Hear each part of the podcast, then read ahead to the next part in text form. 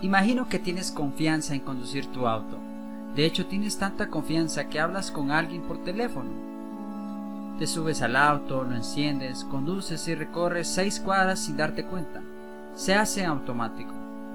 Tu concentración está en la conversación en la que estás. La primera vez que subiste a un auto no podías hacerlo.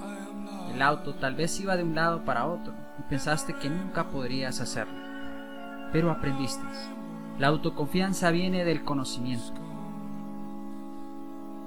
Cuanto más estudies el trading, a ti más vas a entender quién eres. Más confianza vas a tener para hacer lo que estés haciendo, analizando, etc. Sabes que si te falta información en esa área la vas a buscar.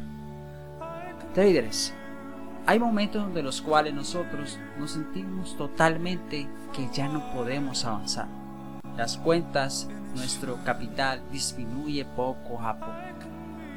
Esa, ese dolor en tu estómago que te afecta psicológica y físicamente. Hay un deterioro de emociones con los cuales no sabes qué hacer.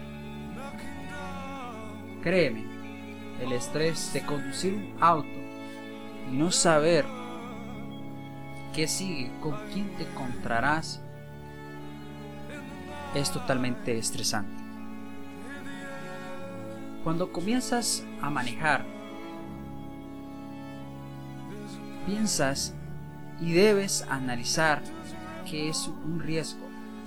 Un riesgo a que puedes golpear a alguien, golpear tu auto, eh, dañar la propiedad privada, la propiedad pública, incluso morir o matar a alguien sin querer por un accidente. Así es el trading. Literalmente es también un riesgo. Bueno, aunque el riesgo aquí sería solo quemar tu cuenta.